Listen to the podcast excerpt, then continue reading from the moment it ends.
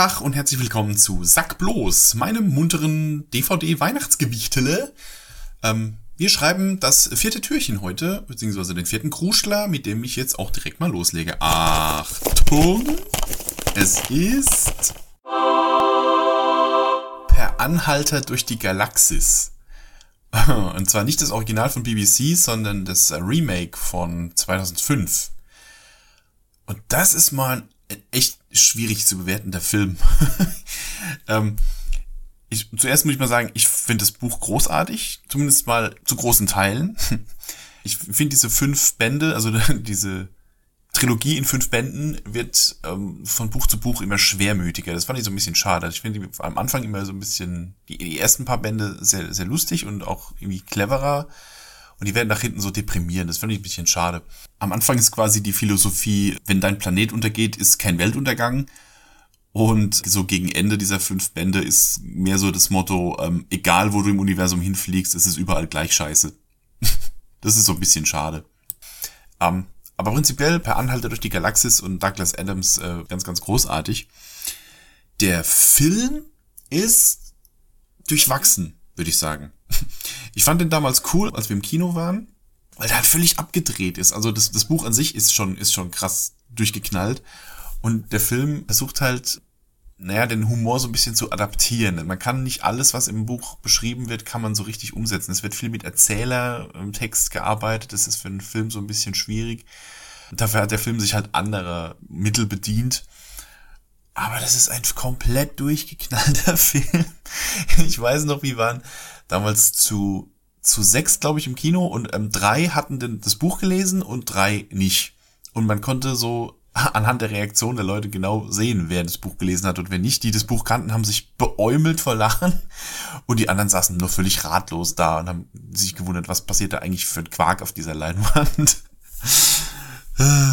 Also, ich würde jetzt gerne irgendwie den Plot umreißen, aber ich glaube, das ist echt, ich weiß gar nicht, ob man das kann. Also, äh, wer das, wer die, wer die Story nicht kennt, es geht um Arthur Dent, in dem Fall gespielt von Martin Freeman. An sich schon mal ein geiler Schauspieler. Und äh, Arthur Dent wird eines Tages von seinem besten Kumpel aufgeklärt, dass dieser A ein Außerirdischer ist und B die Erde jetzt gleich ähm, in, in ein paar Minuten gesprengt wird von äh, Außerirdischen, um eine Weltraumumgehungsstraße Platz zu machen. Und er, er nimmt ihn mit per Anhalter äh, auf eine Reise durch die Galaxie wie der Name schon sagt. Ja, wie gesagt, der, der, der Film versucht so ein bisschen den Humor des Buches mit filmischen Mitteln zu adaptieren. Das gelingt ihm manchmal. Also es sind ein paar echte Brüller mit drin. Und manchmal ist halt so ein bisschen seltsamer Quatsch dabei, wo ich, wo man im Nachhinein so, sich so ein bisschen fragt, was, was, was haben sie sich dabei jetzt gedacht?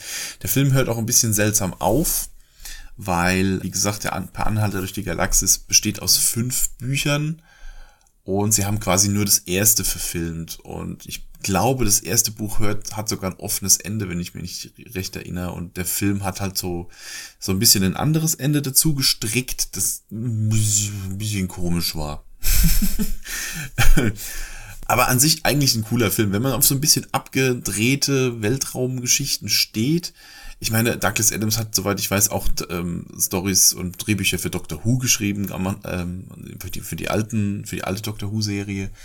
Wer auf, so, auf, diese, auf diese Art von, ähm, von britischem Humor steht und auf so abgedrehte Weltraum-Action, ähm, für den ist A, das Buch auf jeden Fall was und er kann sich auf jeden Fall auch mal diesen Film angucken.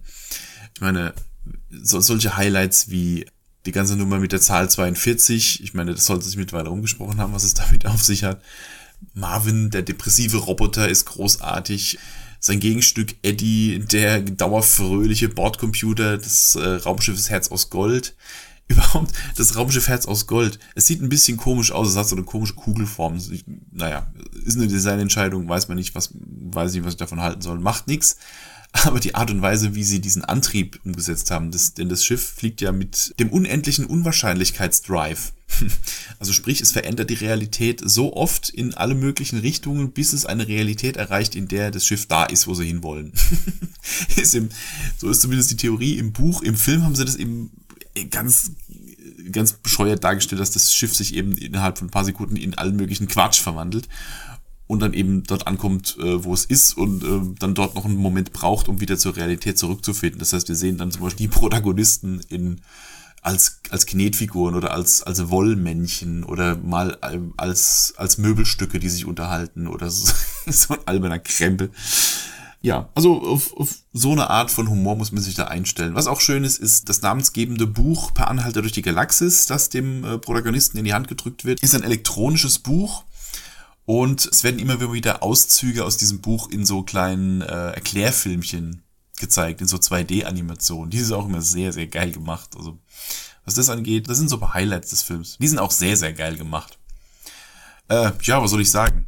Durchgeknallte Verfilmung eines durchgeknallten Buchs ist nicht jedermanns Sache, aber äh, wie gesagt, wer auf alberne Weltraumgeschichten steht, soll sich das auf jeden Fall mal angucken. Das war das. Türchen Nummer 4, fertig. Wir hören uns morgen. Aloha!